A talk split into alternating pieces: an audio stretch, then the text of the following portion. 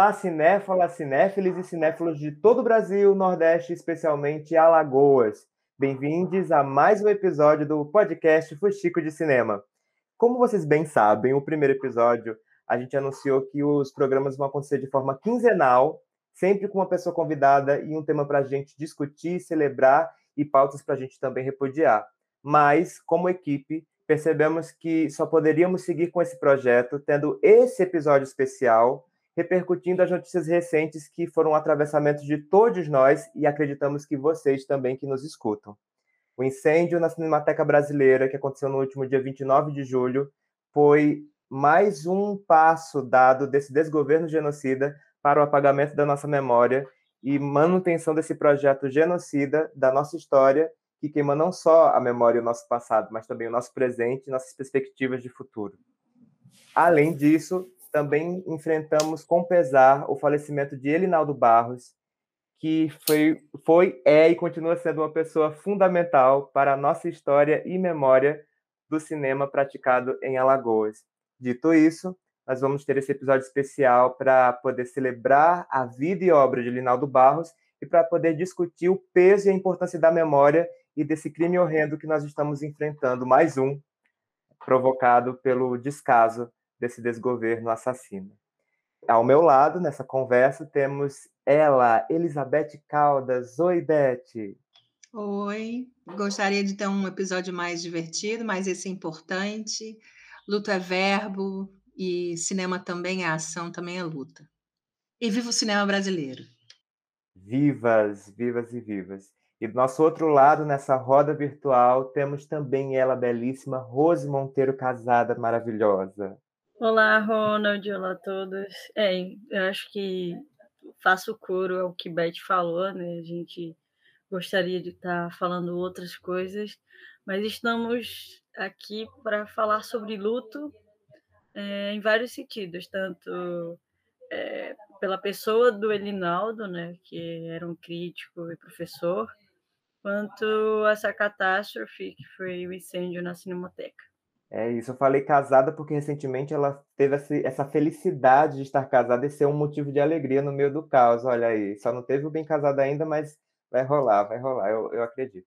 E temos também ela, que é memória do cinema lagoano em vida, que é Lari Lisboa. Oi, Lares.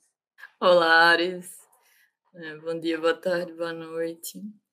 E esse bom, né, é um bom simbólico, porque é, aqui a, o garganta tá um nozinho, né, e já foram muitas lágrimas nesses últimos dias, que foi o que nos deu é, esse desejo, né, de vir aqui é, nesse encontro, né, que é, um encontro de uma energia diferenciada, né, nós, quando nos encontramos aqui, queremos estar sempre compartilhando positividades e plantando sementes para o futuro.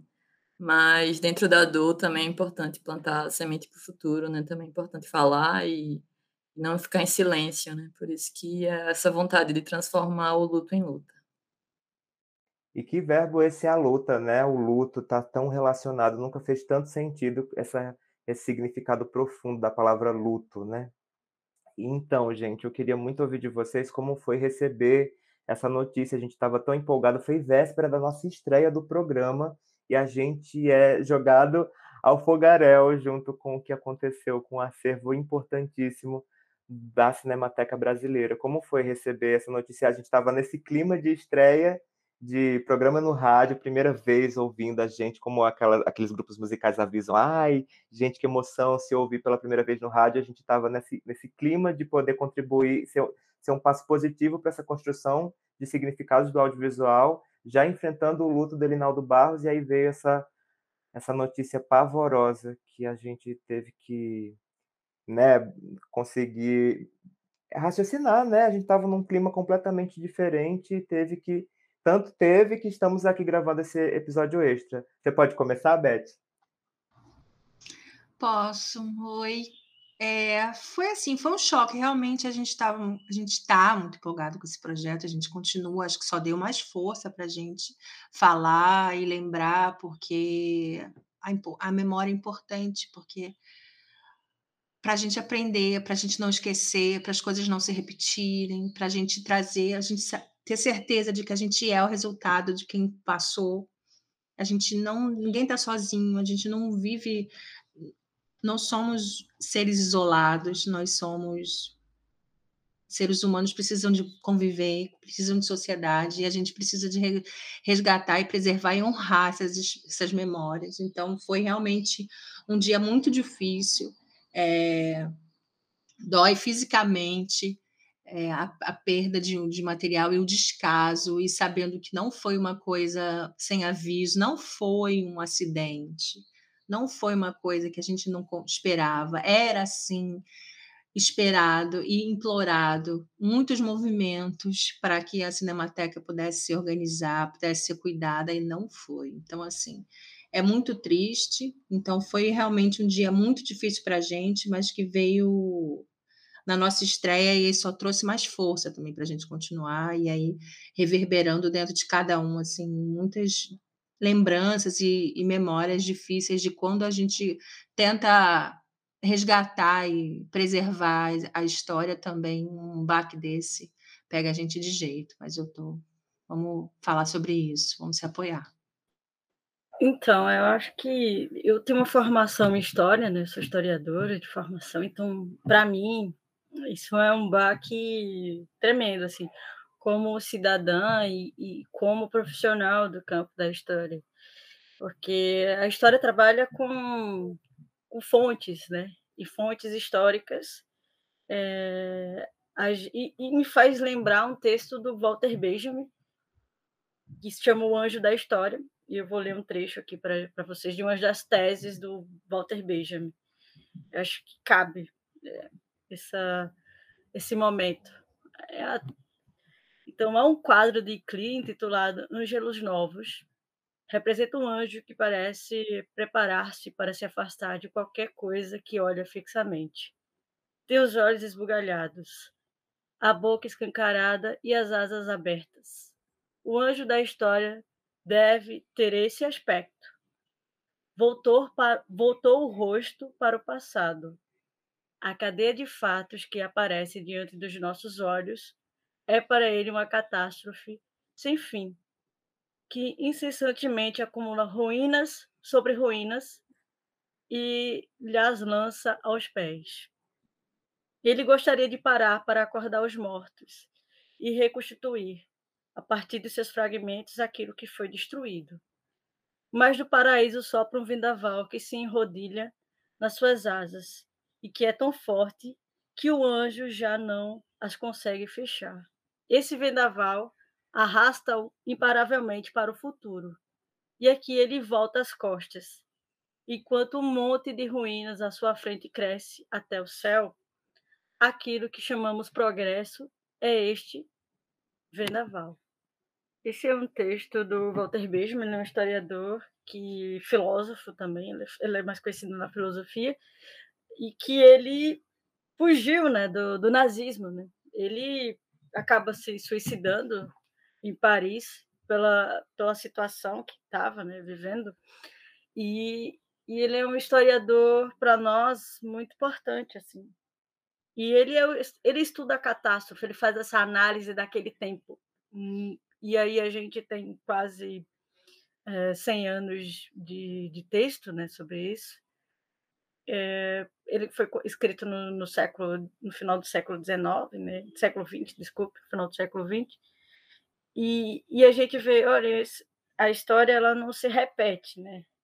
Muitas pessoas acham que a história é cíclica, mas os aparatos sociais, políticos, eles podem se repetir. Eu acho que a gente está nesse momento onde a gente faz o paralelo que os nazistas queimaram livros, o governo atual ele queima filmes, queima livros e a arte e os professores e os cientistas desse país são os alvos de ataque descarado. Assim.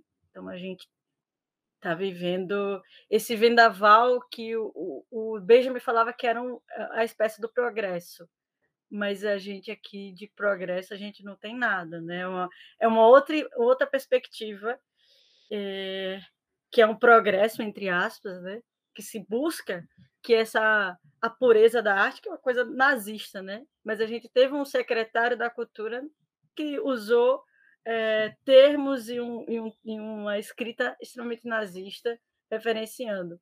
Então a gente tem que olhar para o passado, é, refletir e viver este presente com o intuito de melhorar esse futuro nosso. A gente só tem o hoje. Então hoje a gente chora, sangra, mas a gente tem que ficar forte para lutar. Então acho que Benjamin é, faz com que a gente é, suja, ressuja dessas ruínas que a gente está vivendo. A gente está no tempo de ruínas, infelizmente. É, você citando sobre a questão do, do secretário que fez esse, aludiu ao nazismo de forma tão porca, tão horrorosa, enquanto estava acontecendo o um incêndio na Cinemateca Brasileira, o atual secretário da parte especial de cultura, né, que foi um dos atos desse desgoverno, desse projeto político, é, foi acabar com o Ministério da Cultura, né, o, o desmantelamento da Ancine, como a gente tem visto cada vez mais. Então, o, o secretário estava viajando para a Europa, estava trabalhando na Itália para se gabar não sei de quê, de que, de que trabalho ele estava, é, enfim, celebrando em plena ainda crise sanitária em, em curso, né? tentando ser controlada através da vacina, inclusive vacina para todos, vem vacina, defenda o SUS. Lari, e você, como foi receber essa notícia? Você comentou um pouquinho no começo, mas como foi para você pensar no que você vem construindo através da Lagoar e receber essa. Eu é, já estava é, processando, na verdade, sim. Eu, eu queria até dizer que nós estamos em vários processos de luto, né? É, desde o início da pandemia. E, já havia um outro processo para mim, né, pessoal, e, e além disso também é, esse processo de, de perda né, de, de, um ente querido é, retomou com o falecimento de Elinaldo, né, no dia 23, quase uma semana antes do incêndio da Cinemateca. Então, assim, eu já estava naquele processo de não saber necessariamente como é que eu estava processando o meu luto, como é que eu ia ou não falar sobre isso, né? E com desejo, assim, de falar, mas sem saber muito bem como falar sobre isso. E, ao mesmo tempo, é, nessa outra energia, né, do, do que a gente estava semeando, do nascimento do Fuxico, né? De ver, assim, o teaser chegar na, na nas plataformas, né, de podcast e de dar uma energia, assim, de dar um. Eu, eu vou dizer orgulho, eu não gosto muito dessa palavra, mas eu vou dizer orgulho por falta de, de outra, né? De dar essa satisfação, assim, de. Poxa, que massa! É, eu não almejava tanto e isso é muito mais do que o que a gente poderia estar tá sendo é, audacioso, lá. Porque parece uma coisa extraordinária, né? Mas felizmente hoje os sites ajudam, né? A, Ancho aí está facilitando a, a, distribuição do e Betty, sem dúvida, é essa pessoa que somou e chegou aqui é, facilitando demais para a gente e não só somando com a gente, né, como ela está. É, então, assim, para mim, é, na quinta-feira passada, que eu estava nessa energia positiva, né, de ver o, o Fuxico com teaser e, e de querer dizer para todo mundo sobre o Fuxico, e aí, quando eu vi, eu nem precisei ler muito, eu só vi num grupo de WhatsApp a Chamas e o nome Cinemateca, e aí eu desabei, né? Eu acordei a minha mãe que estava dormindo, chorando desesperadamente, né? É, e não consegui parar de chorar, né? Porque eu não conseguia, eu, eu, não, eu acho que para mim é, era uma representação, né? Não só da perda do acervo, né? mas a representação é, do obscurantismo mesmo vencendo, é, de, uma, de várias derrotas, assim, né? e, e até também é, do reconhecimento de que eu queria ter feito mais e, e não pude fazer, né? e também de que a gente não, não conseguia entender, e até hoje eu acho que é mais difícil de entender, o que, é que a gente pode fazer, né? que há uma, uma, um sentimento de impotência, né, que já existia desde o momento que se entendeu que a Cinemateca estava entrando nessa fase extremamente precária, né, e, e desvalorização. E, E aí, o que é que a gente pode fazer, né? A não ser falar e se conectar e, e tentar é, não se sentir é, completamente derrotado, né? Então, assim, eu continuei depois lendo. Eu, eu sei que isso, para muitas pessoas, pode não ter sido possível, né? Porque é, cada um lida de um jeito com, com as suas dores e com seu luto, mas para mim foi muito importante continuar lendo, né? Para eu ir dimensionando e, e também me, me fortalecendo, né? Por mais que eu não tenha uma especialização específica nesse sentido, que aí é uma outra, outra coisa, né? Que é, é isso também que, que leva o desejo de vir aqui falar né, que é para que as pessoas não se sintam é, incapazes de estar próximo desse fato, por elas não, não terem é, um conhecimento profundo no cinema, né, é, e como associaram, né, não é, algo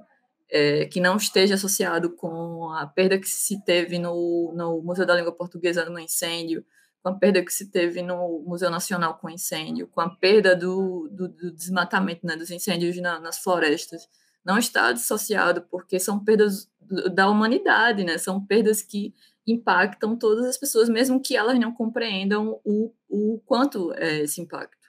É, então, pessoal, para saber mais e para acompanhar também como é que está a Cinemateca Brasileira, acompanha o perfil no Instagram, né? O, sei, acredito que tem outras redes sociais também, é o SOS Cinemateca, tá? Que é um movimento que tem feito não só é, mobilizações, mas também escreveu manifestos justamente para atualizar sobre o estado da Cinemateca brasileira, também sobre a questão dos funcionários, né? Da Cinemateca que foram é, desempregados e que ficaram em prejuízo, né? Então é bom acompanhar o SOS Cinemateca.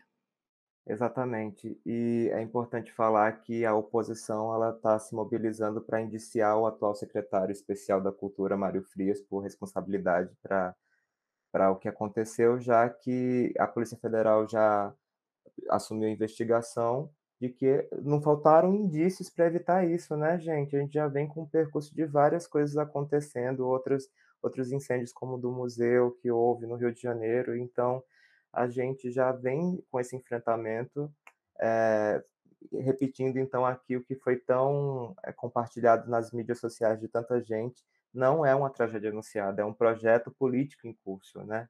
É importante enfatizar isso para a gente entender é, até como o poder das palavras nessa produção de memória é importante para a gente conseguir criar essa, essa potência transformadora e acreditar nessa potência transformadora que é a gente falar sobre isso, que é a gente reivindicar, que é a gente propagar essa mensagem, confiar que o que a gente faz é importante, é valioso e ainda significa muita coisa em meio a tanto caos. Inclusive, eu queria até ouvir de vocês sobre isso, né? Que perspectivas vocês encontram para conseguir elaborar como a própria Laris falou, esse projeto, ele é o, o, o que eu ia comentar, porque cada, cada uma de nós, cada pessoa da equipe comentou como recebeu a notícia, eu só lembrei dessa construção, né, gente? A gente gravou alguns programas que vão sair com pessoas convidadas incríveis, mas tudo gira em torno da memória, da manutenção de memória, do resgate. Tudo que é sobre o futuro e sobre é, dar conta desse presente tem a ver com resgate, tem a ver com com linkar com, com aquilo que a gente viveu, que a gente recebeu de informação e, e a gente eu fico pensando como pensar num futuro com gerações que não vão ter acesso a várias dessas informações que estão sendo perdidas e como é, vai ser fundamental projetos como o nosso que, que são conversas né, não é nada documental em, no sentido é, academicista vamos dizer assim mas que tem esse tem esse lugar de de construção de afetos através da fala, através da, de estar junto dos encontros, que é justamente a luta de quem cuida da história. Não é isso, gente? É, é isso. É, para mim bateu muito porque eu acho que esse incêndio ele é só um reflexo do tanto que a gente, como sociedade, também trata as nossas memórias, trata as pessoas que vieram, vieram antes. E aí vocês vão me dar de licença, porque essa, essa memória bateu firme em mim, porque, como eu falei no primeiro episódio, eu sou filha do Manfredo Caldas, um cineasta da Paraíba, que fez filmes no Rio, em João Pessoa, tem filmes importantes, da, documentários na história do cinema brasileiro, muitos prêmios, fora e dentro, mas que é muito difícil eu conseguir preservar e cuidar do acervo dele. E nos últimos 25 anos de vida dele, ele morou em Brasília, é, foi muito, foi fundador das associações de brasileiras de documentaristas, uma pessoa que tinha como a luta a força também do cinema. É, e aí, quando ele morreu, eu fui arrumar as coisas dele, ele sempre foi muito sozinho nessa parte do, dos acervos, ele tinha pela casa dele as latas guardadas, sabendo de que não era o melhor jeito de guardar, mas ele não tinha essa, essa força é, do mercado de comércio para guardar. E aí, quando eu fui lá arrumar as coisas dele, a única coisa que eu pedi para ficar foi o acervo dele para cuidar, para tentar fazer com que. Porque eu que trabalho com cinema e sei que ele, todo mundo trabalha, é o único desejo quando se faz filme é que os filmes sejam vistos, é que os filmes circulam. É, então, isso foi uma coisa que eu tento fazer com que os filmes dele sejam livres, sejam de domínio público, sejam abertos, mas nem sempre eu consigo, porque tem coisas de tecnologia que eu que é mais difícil. Mas enfim, voltando à história, eu recebi um, um, uma dica de que o governo do GDF, na época onde ele morava, onde ele trabalhou os últimos, morou e fez seus trabalhos lá, nos últimos 25 anos foi em Brasília, que eles estavam com um lugar, um, um acervo, um lugar para guardar um patrimônio muito, muito bom, reformado, um espaço muito legal. E aí eu entrei em contato, que a ideia era que eu pudesse guardar as coisas lá, né, para não uhum. se, não se deteriorar. Porque precisa de, quem não sabe, os filmes precisam de uma temperatura, não, não é simples você guardar. Até para ficar à disposição de, né, da, da população, mas enfim fui muito bem recebida, fizeram todo o levantamento de tudo dele e tal. E aí eu deixei guardado lá esperando a resposta e tive que voltar para o Rio, já tinha arrumado todas as coisas dele. E aí um dia eu estava minha mãe tinha me levado no cinema, a gente estava se distraindo, ainda era assim umas semanas depois da morte dele, e eu recebo um telefonema dizendo para mim que eles tinham avaliado de que não era relevante o acervo dele para o ficar guardado. E aí eu comecei a chorar, de, como se não tivesse, como se tivesse me contado de novo que ele tinha acabado de morrer. E aí eu fiz o que eu pude fazer, foi pegar tudo e trazer para cá. Tá tudo guardado comigo, mas eu acho que isso só é reflexo das, do jeito que as pessoas que a gente trata a nossa nossa história. Mas é isso. Desculpa. Qualquer coisa eu, eu corto tudo. Nada Beijo. disso, você não tem o que desculpar, isso é muito valioso, muito importante. A gente só agradece a confiança de nós enquanto equipe e suas amizades, porque sinto-se nesse lugar de família conquistada, que eu tenho muito orgulho e agradeço profundamente. Eu sei que, eu, que é o sentimento da Rose e da Lares também com, com, contigo mas também com as pessoas ouvirem isso. Você está, na verdade, fazendo aquilo que as pessoas que mais tinham como fazer algo pela obra do seu pai não fizeram, que é, é, é isso, é ter esse registro da memória, do valor que isso tem, de não deixar que nada disso impeça de reconhecer o valor. Acho que é o exercício que todos nós estamos enfrentando, que é não deixar que esse parâmetro horroroso que as outras pessoas elas vão fazer a gente chorar, vão fazer a gente ter surtos é, e, e várias, vários sentimentos tristes, mas não põe em dúvida o valor do, do que a gente tem, do que a gente valoriza, de quem a gente é e do que a gente faz.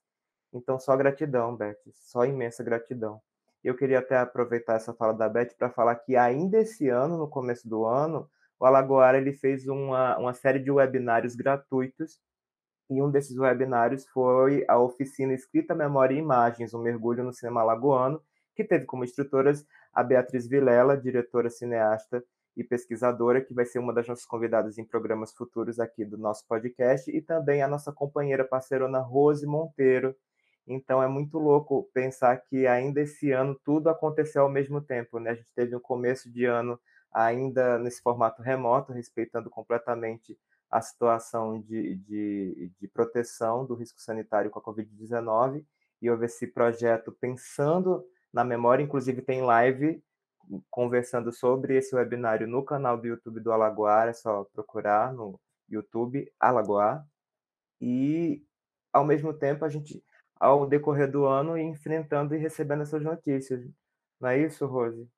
Ah, sim, sim, Ronald. Acho que a gente, é, a gente já está vivendo um contexto muito difícil e acho que quando a gente pensou o webinário lá no começo do ano, era um tom de se pensar mesmo um processo sobre o próprio cinema lagoano, que está fazendo o seu centenário, né? faz esse centenário esse ano, com, com a primeira filmagem aqui do, sobre que o Guilherme Rogato fez sobre Alagoas, Maceió, né?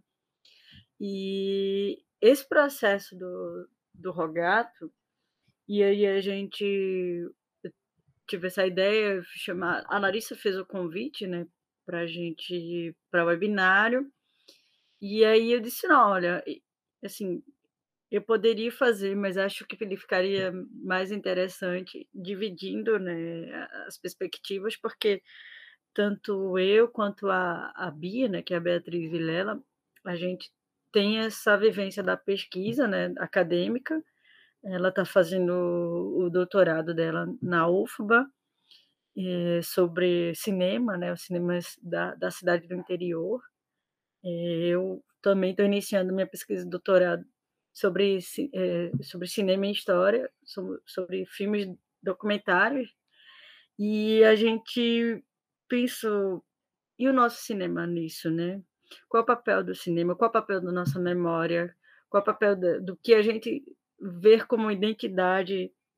Não essa identidade de cunho nacional, de reverberar o, o Bandeirantes, por exemplo, né? Que queima o Borba Gato, por favor.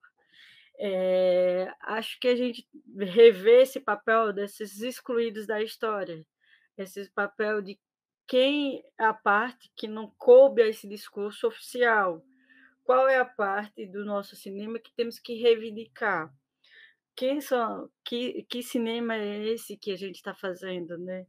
Porque a gente, por exemplo, os dados do próprio dados Alago, do, do Alagoanes que, que a gente pesquisou, a gente tem uma, uma porcentagem de, de pessoas pardas fazendo filmes que a gente não tinha há um tempo atrás.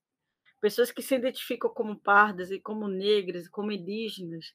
A gente hoje pensa um, um cinema, uma memória que ela é uma memória social das pessoas, é uma memória que é uma disputa. Então a gente está disputando memória, a gente está disputando narrativas. Então quando a gente vai olhar esse passado, a gente vê que era um olhar do estrangeiro sobre nós, que é o Rogato, e hoje a gente tem a periferia fazendo seu cinema, que é a periferia olhando para si mesmo, sem aquele exercício do olhar visto de fora, vendo a gente como exóticos, né, como diferentes. Então a gente tem a, um poder de, de narrar nós, a nós mesmos. Então acho que esse reflexo vem do, do sentido do que que, que Alagoas quer ser daqui a um tempo? O que, que a gente está transferindo? Qual é o legado? Eu acho que uma conversa que eu tive com a Bia, a gente estava assim, e aí, o que, que a gente vai deixar para o Jorginho, que é o filho da Bia? O que, que o Jorginho vai ver o que, que a mãe dela fazia com os amigos? Daqui a 20 anos, 30 anos. O que, que essas pessoas estão fazendo? E aí a gente, a gente precisa ter uma cinemateca também, por que não? Mas aí a gente vê o órgão maior do país, que é a Cinemateca, que tem a, a, como mote principal salvaguardar esse conteúdo todo, ele está desprezando o que a gente está produzindo de passado e a gente está tá desprezando o que a gente está produzindo agora. Então a gente está nesse processo em que a gente vê o papel do Alagoá nisso tudo. Como o Alagoá ele é, está lutando para que a gente tenha uma memória. Está lutando para que o Jorginho, daqui a 20 anos, veja o que a mãe dele estava fazendo com os amigos dela. E acho que isso é, é, é ver o que, que a gente está fazendo hoje, com perspectivas de melhorar esse país, de nos, de, de nos ver como negros, afro-indígenas, é, perceber de onde saímos, quais valores a gente quer. Então, acho que o cinema ele é tão rico né, que para a história a gente vê, observa os espaços, os comportamentos, uh, até o gestual, a forma de se vestir, a moda. Ah, eu, eu quero estudar a alteração do espaço. Eu quero ver as alterações da cidade. Ah, aqui tem uma feira, ali não tem mais. Eu acho que gente, é tão importante que a gente tenha esse divã, porque o Brasil é, é, vive muito nesse processo de um novo. Um novo. A gente está sempre reconstruindo, a gente não tem continuidade das coisas. A gente vive numa luta que a gente até brinca, uh, a, as próprias construções, os, os é, cineclubes têm validade, não consegue ter uma continuidade. A gente precisa ter continuidade. Lógico que tem processos que vão se encerrar, tem processos que se iniciam, se recomeçam, mas a gente precisa ter conseguir se segurar nesse país, nesse contexto, é muito difícil também tem as, as, as próprias questões individuais, né? Tem pessoas que saem da cidade, que vão angariar outras coisas, mas a gente precisa ter esse processo de olhar para trás e tentar lutar pelas continuidades. E é, e é isso que eu vejo o papel do Alagoar, que há seis anos está aí, buscando continuidades e de trabalho de pessoas como você, que a gente se orgulha demais, de todas vocês, a qual é o, o meu orgulho, o orgulho de muitas pessoas que estão escutando a gente, com certeza. É importante também é, frisar que, que, dentro da fala da Rosa, ela citou sobre essa questão de significado e memória. Nós temos campanhas aqui na, na em, estamos falando aqui de, da capital Maceió, Alagoas, e temos a Avenida Fernandes Lima, que homenageia um assassino, né? e que existe campanha para que ela se chame Tia Marcelina, que foi brutalmente assassinada, uma mãe de santo importantíssima, que é, aconteceu a quebra de Xangô em, em, na noite de 1 de fevereiro de 1912, e que e tem vários filmes e, e, obras importantes aqui do nosso cinema que fazem esse relato e esse resgate. Você pode assistir também e ler mais sobre dentro do portal Alagoa, acessa lá www.alagoa.com.br a gente precisa então se mobilizar e estar junto dessas pessoas, juntos dessas pessoas, para poder fazer com que isso possa acontecer, isso e muito mais. É, queria passar um pouquinho agora, é, pedir para que a Lari falasse um pouco sobre o Elinaldo Barros, mas antes eu gostaria de ler também um trechinho que, inclusive, foi publicação é, no perfil do Instagram do Alagoar, do Elinaldo Barros, um trecho do livro Panorama do Cinema Lagoano, que teve o lançamento é, da sua primeira edição em 1983 e sua segunda edição em 2010, mas ainda hoje é uma obra de distribuição limitada, que inclusive pessoas aqui da equipe possuem se amostraram aqui, vocês estão assistindo a gente, mas deram esse close de se gabando aqui na câmera, aqui gravando com a gente, ainda nesse formato remoto, ainda que muito calorosamente. E aí, o trecho que eu escolhi para ler para vocês que estão ouvindo a gente é, é fala sobre novas descobertas. É, ele fala ao final da sentença e como vimos até aqui, a aventura do sonho das imagens em Alagoas, iniciada por Rogato, prossegue com outros visionários, inclusive os não citados nesse trabalho. O cinema é mesmo um sonho sem fim.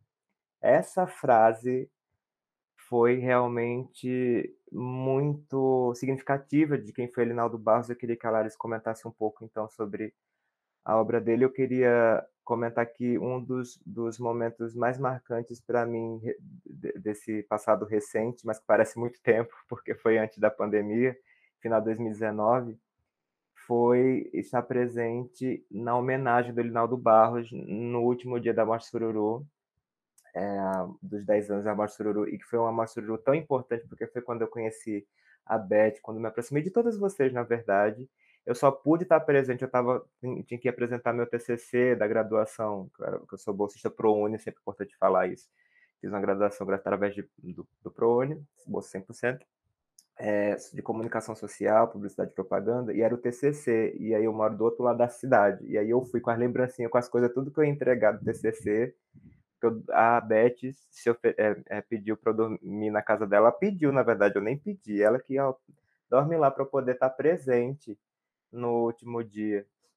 Que foi, inclusive, nessa coisa de memória, eu peguei o busão, era o dia da parada LGBTQIAP+, menina, aqui em Marcel, pense, eu não sabia, nem estava ligado na parada, olha que, que loucura. E fui lá é, atrás do cinema e dessa celebração que foi essa noite. Então, Queria só dar esse depoimento de como foi valioso estar presente aplaudir ele de pé e ouvir da Laris que ela comente um pouquinho sobre o porquê a gente está aqui citando o nome desse, desse, dessa pessoa, dessa entidade importantíssima da nossa história do audiovisual de Alagoas. É, eu é, faço é, e eu estou nesse processo né, desse falecimento de Alinaldo, de revisitar é, as vivências que eu tive com ele. Né? E, em parte, é, eu já revisitava, né? porque sempre que eu é, fui falar sobre como eu me aproximei do cinema lagoano, eu não tinha como não falar do primeiro livro que a Arinaldo publicou, né, que é o Panorama do Cinema Lagoano, que foi publicado em 1983, que eu encontrei com esse livro pouco mais de 20 anos depois do lançamento dele. Mas é, eu acho que eu vou também fazer questão de frisar que inclusive a primeira conversa né, que eu tive sobre o cinema lagoano, né, que foi com o Almi Guilhermino, e eu acho até que eu falei isso no primeiro episódio também, se eu não falei, estou falando agora pela primeira vez. É, o Almi mencionou o Elinaldo, né, estávamos em 2003 e Elinaldo, naquela época, já, já, se eu não estiver enganada, já aparecia na TV, né, para comentar sobre os filmes que entravam nas salas de cinema e ele escrevia para os jornais também, né? Então, assim, é, eu tenho na minha referência, né, como, é, como é, preciosidade, né, a, a, memória dele do, das vivências que ele teve no Festival de Penedo, Festival Brasileiro de, de Penedo, né?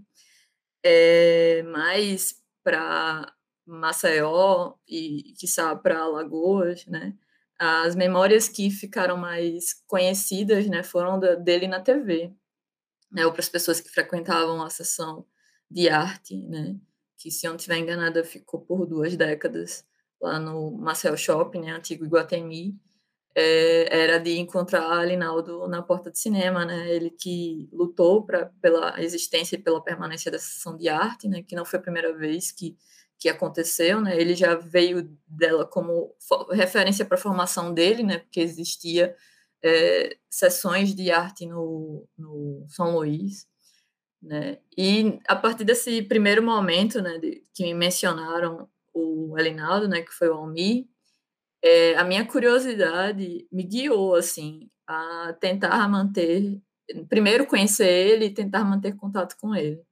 né? Então, de imediato, assim, eu já marquei uma palestra com o Almi e com o Alenaldo naquela época, em 2003, que para mim é uma ousadia que eu não consigo nem entender como é que eu tive essa ousadia naquele momento, mas porque foi simples, sabe? Assim, pode não parecer simples, mas foi. Eu sabia que eu podia reservar uma sala no meu bloco, reservei a sala no bloco.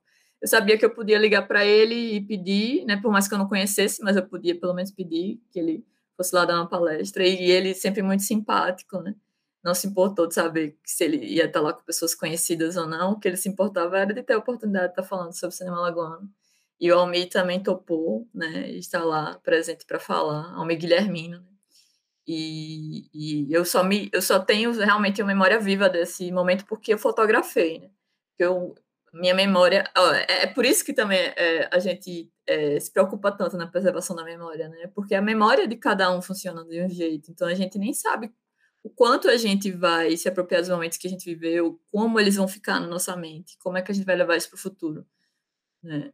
E os apagamentos, eles acontecem, né? Os apagamentos naturais da nossa memória. E pior ainda quando são os apagamentos sociais e, e políticos e esquematizados, né? Dentro de ideologias e obscurantismos, né? Então, assim, é, nessa, nessa minha necessidade, né? De manter contato com o Aninaldo, justamente para poder ouvir as histórias, porque é uma coisa que espero que as pessoas possam ver, né? Sei que Alinaldo é, foi retratado num documentário de Pedro da Rocha, que é o Catador de Fotograma. Uh, Alinaldo também é um dos personagens de um filme meu, né, que é Contos de Película. É, e foi justamente é, o que me levou a, a retratar o Alinaldo é, como um dos personagens foi justamente a forma é, mágica que ele fala da vivência dele com o cinema e da vivência dele com a película, né? É, não, não, não para mim não era comum ouvir pessoas falarem que pegavam película no lixo do cinema. Para mim não era comum ouvir pessoas falarem que pegavam caixas de sapato e, e, e brincavam de cinema. Né? Então, assim, eu que não tive essa audácia de brincar de cinema, né? Que eu só brincava de cinema na minha imaginação, né? Eu, por ver alguma imagem, eu ficava reproduzindo depois, pensando, ah, podia ser eu, podia estar lá, ficava sonhando acordado. Né? Era um brincar diferente, não era um brincar de ação, né? Era um brincar de fazer. Então, eu, eu, eu via isso com muita admiração e eu, eu sou muito grata de ter podido eternizar isso em alguma medida. Né? Então, assim, eu também, como parte da ABD e CAL, né, e também como alguém que é, escolheu reverberar a semente, a referência que Alinaldo provocava, né, além de, de, ter feito algumas atividades de faculdade, né, de escrever sobre ele, eu entendi que é, eu podia me propor, né, de uma forma muito ousada, a atualizar o panorama, né, que e aí mas ao mesmo tempo eu jamais ousei é, fazer algo como panorama de fato né? eu acho que ainda ousarei mas jamais vai ser algo como panorama de fato mas vai ser eu me permitir escrever sobre as minhas memórias que nem o Alinaldo se permitiu escrever sobre as dele né? mas era por entender que panorama apresentava um catálogo que a gente não tinha ele é, de fato né? e que era importante a gente ter esse catálogo né? Então, eu fiz uma proposta de catálogo como meu trabalho de conclusão de curso, que tem referência direta, que tem a base, que não existiria sem é, a, o livro do Elinaldo, né? do Panorama do Cinema Lagoano. E isso é hoje a base do Alagoar, né? que também não deixaria, não, não existiria sem, sem o Elinaldo. É, e aí eu, eu pude acompanhar antes disso, né, antes de concluir, não, depois de concluir o meu TCC e antes do, do Alagoar, é, o processo é, de feitura da segunda edição de Panorama do Cinema Lagoano, né? Que era necessário não só para uma atualização, mas também porque o livro estava esgotado, né? E para mim essa é uma angústia assim desses últimos anos, né? As oportunidades que eu tive, eu falei sobre isso, é, de, dos livros de Alinaldo é, estar, não, não serem acessíveis, né? É, que no caso o livro de Alinaldo é, você encontra, eu encontrei na, na época, eu encontrei em biblioteca já, isso em 2003, né, depois do, lança, do, do, do, lançamento da segunda edição do Panorama do Cinema Lagoano, se passou a ter pelo menos acesso a essa edição, mas é um acesso que não foi garantido, né, porque são cópias limitadas, então se esgota. Né? Então, assim, para mim, eu sonho em ver um livro que reúna toda. Hoje eu sonho, né? Após a morte dele, eu passei a sonhar com um livro que reúna toda a obra dele que antes a minha, o meu sonho era de ver os livros dele sendo, é, antes da, do falecimento dele, era de ver os livros dele sendo atualizados por ele, né, podendo ser publicadas outras edições. Mas eu sei que não foi fácil fazer a segunda edição, né? A segunda edição foi um, um esforço conjunto da ABD, junto com a UFAO, junto com o SESMAC, para poder tornar isso possível em 2010, né? Que foi um momento também que se fez uma homenagem ao Elinaldo no lançamento dessa segunda edição do Panorama do Cinema Lagoano. Foi quando também Pedro da Rocha é, fez o filme em homenagem a ele, o catador de fotogramas, né? E com certeza, como você falou, Ronald, é, foi é, imensamente gratificante e necessário né, ver Linaldo ser homenageado pela Mostra do Cinema Lagoano em 2019, né, uma homenagem em conjunto junto com o Marcos Sampaio, né, que foi homenageado também né? E, e, e, eu, e poder, eu acho que, que além da homenagem, né, eu acho que o presente, de fato, que uma geração ali recebeu foi de poder ouvir ele falar, né? Que por mais que é, ele pudesse ter os desafios, né, de estar ali presente por conta do Parkinson e qualquer outra questão de saúde, mas ele estava ali é, na, na sua inteireza, né? Mostrando as memórias, mostrando a relação que ele tinha com o cinema, com os filhos dele. E, e, contando as histórias que era isso também, né? Além de ser um catador de fotogramas, ele era um, um excelente contador de histórias. Eu queria é, fazer um, um, mesmo que mudando rapidamente de assunto, mas continuando sobre o que a gente está falando aqui no, no, no programa, no episódio, eu queria fazer um, uma ponte com o que Beth falou, né, sobre é, a busca dela por, pela preservação do acervo do, do pai dela, porque isso também é, não, não é um, uma questão isolada, né, é, isso é uma questão da memória do cinema brasileiro, né, eu não conheço, assim, relatos pessoalmente, mas eu imagino que é, muitas pessoas perderam seus acervos justamente por não terem é, uma receptividade, né, seja em órgãos públicos ou seja também suporte de outras de outras pessoas que poderiam dar suporte em alguma medida. Né? Eu sei que existem filmes no Museu de Imagem e Som, infelizmente eu nunca é, cheguei lá para saber o estado deles, mas eu desconheço que haja é, pessoas especializadas em preservação de, de película. Não sei o que é que o Museu de Imagem São de Alagoas faz com relação a isso. Eu também não sei como os outros museus, e eu não sei quantos museus, por exemplo, existem que cuidam disso no país, mas assim, pelo pouco que eu pesquisei, não me parecem muitos. A, a referência sempre foi a Cinemateca Brasileira. Né? É, e muitas pessoas também é, podiam não ter o conhecimento. Eu mesma é, fui tentar entender como é que eu podia, por exemplo, colocar os filmes do Ateliê Sesc de Cinema na Cinemateca Brasileira, quando eu era analista do Sesc, mas eu nunca consegui me debruçar nisso de fato, porque era uma questão burocrática, você precisava ler lá um termo, você precisava assinar esse termo para doar o acervo. Né? E se você faz esse trabalho, que não é um trabalho simples, né? você organizar o acervo, você decidir que vai doar o acervo para uma instituição, e a instituição te nega, isso é um rompimento e, e, e uma, um prejuízo e uma perda que a gente não tem como dar conta.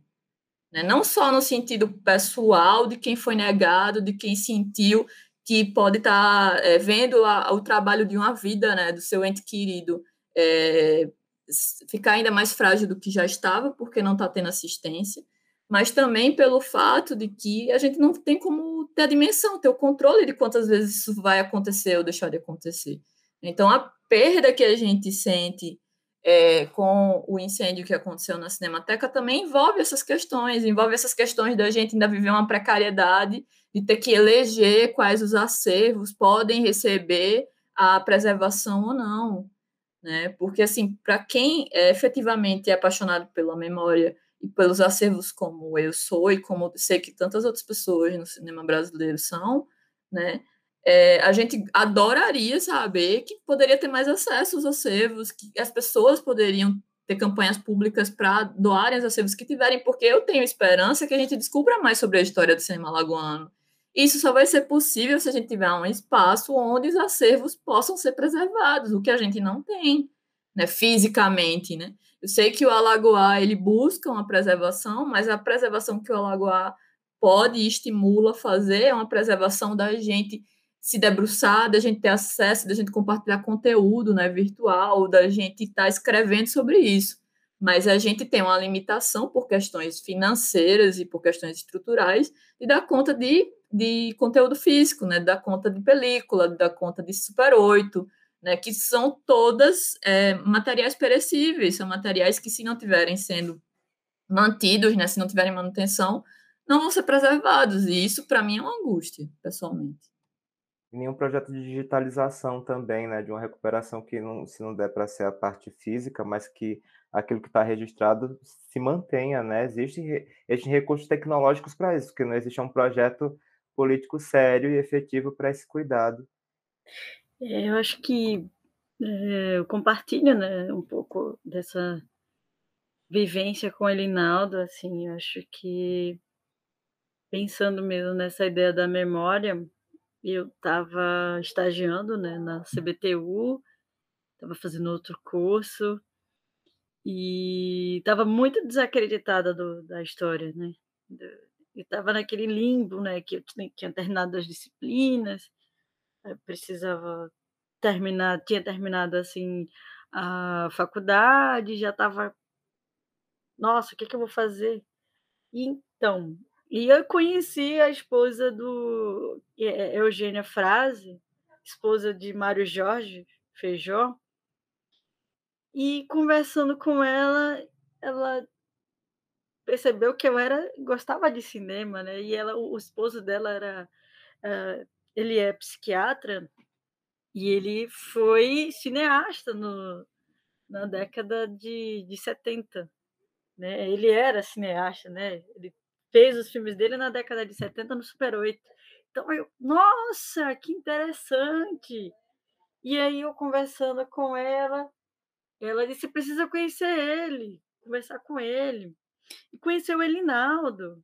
Elinaldo é muito amigo nosso, você precisa conhecer o Elinaldo. E aí ela disse: você precisa conhecer o Elinaldo. Ele tá. Ele... E Elinaldo, eu não, não tinha feito a junção de que era o Elinaldo que, quando eu era criança, assistia na TV falando sobre os filmes. É, você precisa ir ver Linaldo no, no ele está no sábado de manhã é, é, no, no, cine de arte, assim. E aí foi o start que eu tive para pensar o meu projeto de mestrado. E, e, e aí eu fui lá, na, na, cara do pau, fui eu e Fábio no sábado, e a gente assistiu, e aí eu fui falar com ele. E aí ele, não, você tem que ir na minha casa. Eu tenho muita coisa aí. E aí, eu, nossa, eu combinei com ele. Fui na cara, né, aquela coisa, né, gente, quando tá na, nesse processo, a gente não quer nem saber, que vai mesmo, vai atrás, né? Aí eu fui lá na casa dele, e aí tinha, tinha um quartinho, que era o quartinho dele, e aí tinha vários filmes lá, tinha pôsteres, tinha... era um lugarzinho encantado dele, assim, né? E aí ele disse, ah, isso aqui é eu, o que eu tenho de, de filmes alagoanos, os DVDs. E aí ele me emprestou os DVDs dele, e aí hum, tirou as cópias do, do Panorama do Cinema Alagoano e Memórias do Cinema de Bairro e o, do, e o, e o livro sobre Rogato ele tirou a Xerox e me deu. Ele não fez aquela ideia de, olha, você precisa tirar a Xerox. Não, ele me deu a Xerox assim. E aí foi nesse processo de leitura e de generosidade, porque ele era uma pessoa extremamente gentil. Ele sorria com os olhos antes do uso de máscara. Né? Eu acho que isso é... ele era desse jeito assim. E aí eu via nele uma pessoa extremamente apaixonada e eu sempre que podia estava no arte que ele me deixou maiar. Vamos lá. Aí ele, ó, pode entrar, pode entrar agora.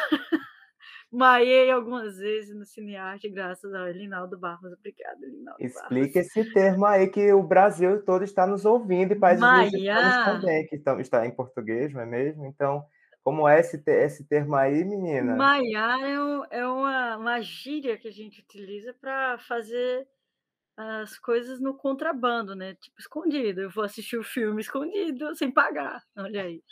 É tipo Justo. quando a gente maia para assistir o jogo do CSA, pula o muro do trapichão para não pagar o ingresso, entendeu? Isso é o exemplo básico de quem mora na Zona Sul vai assistir o jogo do CSA, o vigia não estávamos maiando, pulando o muro do, do estádio para assistir o jogo. Hoje está mais difícil de maiar.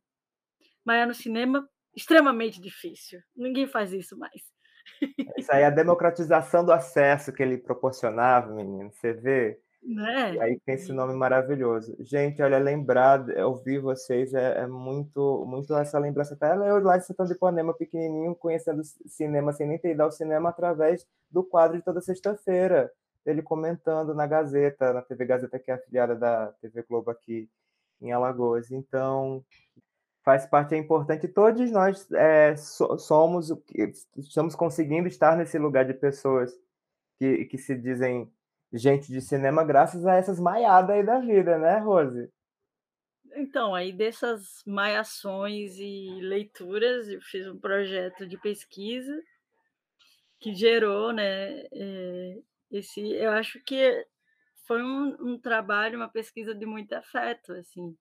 Eu acabei, tinha, tinha um projeto para falar sobre os realizadores dos anos 70, né? Eu, eu queria falar sobre a memória do antigo Festival de Cinema de Penedo, e acabei eh, pesquisando sobre Celso Brandão, que é um cineasta de, que tem o maior acervo, né, a maior filmografia, na verdade, é, alagoana, né, porque ele começou a filmar em 75 e até hoje ele produz. Assim. Então, acho que o próprio sentido hoje da crítica né, que a gente faz no Mirante Cineclube, ele, é, ele é, somos herdeiros dessa perspectiva do, do Elinaldo. A gente tem uma, acho que como crítico, né? Eh, ele foi professor e crítico de cinema, professor do SESMAC, tem essa publicação do que, que Larissa impulsionou de uma certa forma, né, que é o Panorama, e ele tem um livro recente, né, Larissa? é um livro de críticas. Você pode falar um pouco sobre esse livro? Então, esse livro mais recente do Alinaldo é Pelos Caminhos do Cinema e Outras Veredas. Até onde eu tenho conhecimento, ele não foi lançado, né? Ele teve uma distribuição é, pessoal, né? Ele foi, eu não tenho certeza de como é que ele foi confeccionado. Eu recebi uma cópia que Alinaldo me deu de presente. É, e ele reúne é, publicações, matérias, né, que Alinaldo publicou em jornais. É que no caso especificamente desse, desse último livro, ele não é voltado apenas para o cinema, né? Existem matérias é, sobre filmes, mas é um, um filme que um filme é um livro que aborda matérias culturais, né? Então, inclusive até ele fala mais sobre a memória lagoana de uma forma geral, né? Além de, de ser sobre o cinema. Mas, de toda forma, quando eu falei de, de inserir, né, eu acredito que uma, não sei se a palavra está certa, uma antologia de, do Elinaldo é, deveria inserir os quatro livros dele é, publicados. Né? E é, é, que Elinaldo é possivelmente o único autor né, é, alagoano que se debruçou sobre o nosso cinema. Né? E isso, para mim, é algo que também angustia, né? é, porque a, a, gente precisa justamente de ter mais narrativas, né? de ter pessoas que. É, e, e, além do fato não só da, da, da do registro, né? da preservação, que é, só, é, só ter a, a escrita de Alinaldo, né? É, é, claro que é relevante pelo fato da gente, da gente ter esse registro, mas que a gente precisa de tantos outros. Né? E para mencionar também filmes outros que eu não mencionei que Alinaldo participou, é, tem o Isso Vale um Filme, né, é, que foi feito pelo ATD Sesc de Cinema, que fala sobre o Cine Plaza, e que os alunos fizeram questão de ter a participação especial de Alinaldo, né, e foram lá na casa dele para ele gravar né, é, um trecho do, do, da narração do filme, e também falar de um, de um filme que foi contemplado agora na Aldir Blanc, né, é o projeto O Menino é, e a Caixa de Sapato, a história de um cinéfilo, que tem justamente como personagem e, e tem interesse de falar sobre Arnaldo Barros. Né? Ele é feito pelo laboratório Laboratório Integrado de Cultura e Comunicação Comunitária, Labicom, né, que tem como roteirista desse projeto Lutero Rodrigues, que é fundador do Labicom. Fica aqui o registro né, dessa, desse filme que está para surgir, que a gente fica na expectativa de poder assistir em breve. E falando né, no, sobre a ideia do, tema né, do filme, é, do projeto da Aldir Blanc, né, tem um, esse, o livro, assim, eu, eu, eu, gosto de todos os livros do Elinaldo, mas o Recordações de um Cinema de Bairro, ele é muito lindo, assim, porque ele é um, é um livro de memórias, né? ele é muito sensível, é uma escrita muito bonita, muito gostosa de, de, de se ter. Acho que Memórias de um Recordações de um Cinema de Bairro, ele vai falar sobre o, o, é, o Cinelux, ele fechou, né, com essa, é, as alterações da cidade e o fechamento dos cinemas de bairro e as construções de, de igrejas evangélicas ou de que ficaram, né? Por exemplo, é, até hoje o Cinelux a gente só sabe que é Cinelux porque alguns é, é, centros comerciais com papelaria se dão o nome de Lux, papelaria Lux, é, barbearia Lux, porque hoje o Cinelux ele é uma, é uma igreja universal lá enorme no, no bairro da Ponta Grossa.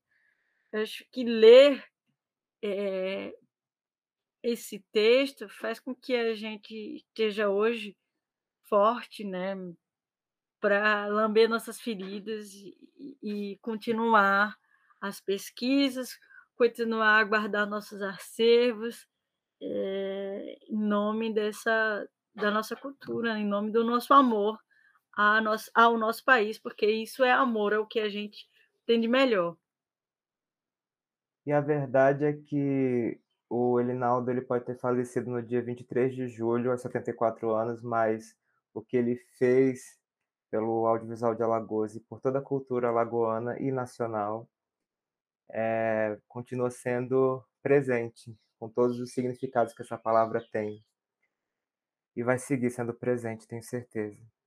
Assim como é um presente imenso poder ter a escuta de vocês que estão nos escutando, ter essas amizades ao meu redor aqui, estar com essas amizades ouvindo vocês, muito orgulho e felicidade dessa construção coletiva, que é as nossas amizades e esse projeto. E queria, eu sei que a gente está nesse clima de luto, luta, mas eu queria pedir então uma salva de palmas para não perder essa essa que vai ser uma prática constante aqui do, do nosso programa, dos nossos programas, que é aplaudir tanto a vida e obra de Elinaldo Barros, como todas as historiadoras, arquivistas, biblioteconomistas, todas as pessoas que lutam pela preservação do patrimônio material e cultural, cinematográfico e além, daqui de Alagoas, do Nordeste do Brasil, minha gente.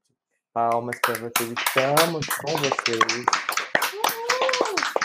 E assim, né? Fogo nos racistas, nos racistas, nos genocidas, nos bandeirantes, em todas as figuras que são. Isso é revolução, né? A Rose citou sobre a que, é, que queimaram a, a estátua do Borba Gato, mas que isso seja uma constância, porque a revolução é feita também dessa, dessa quebra mesmo daquilo que, que fica registrado como algo que, que aconteceu de horroroso, de pavoroso que ainda imprime significado que acontece hoje em dia. A gente quer que isso seja realmente destruído para poder construir efetivamente mudança de forma simbólica, de forma é, física, de todas as formas possíveis e, e que para a gente ter, pelo amor de Deus, algum futuro nessa bobônica, né? Porque, olha, sinceramente, gente, vamos ter um, né, um reconhecimento de que a gente precisa valorizar o que importa enquanto é tempo, porque é, disso que se trata o valor da memória, perceber o que é valioso para a gente ter um futuro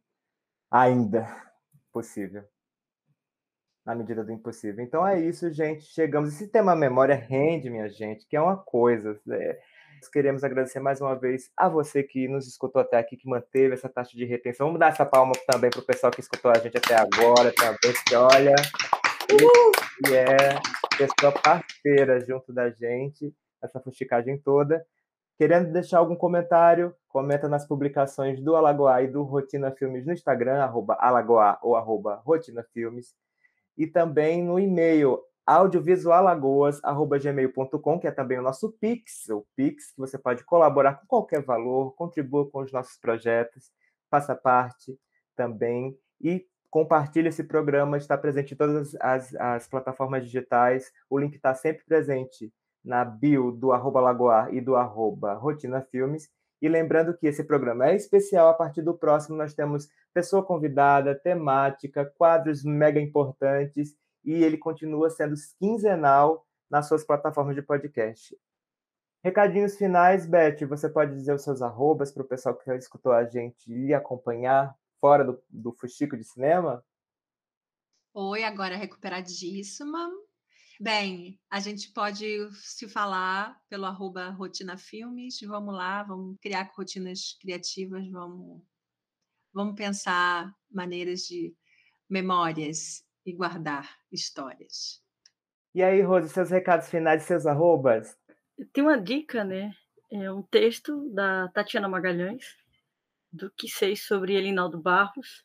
É um texto que foi sobre a homenagem que Elinaldo é, recebeu em 2019, e é um texto que ele é muito bonito e, e fala, compartilha um pouco dessa, dessa pessoa que é o Elinaldo, para nossa amiga Tatiana Magalhães, que estagiou próximo a ele, acompanhou todo esse processo né, de, do relançamento do panorama do cinema lagoano, que Larissa também contribuiu.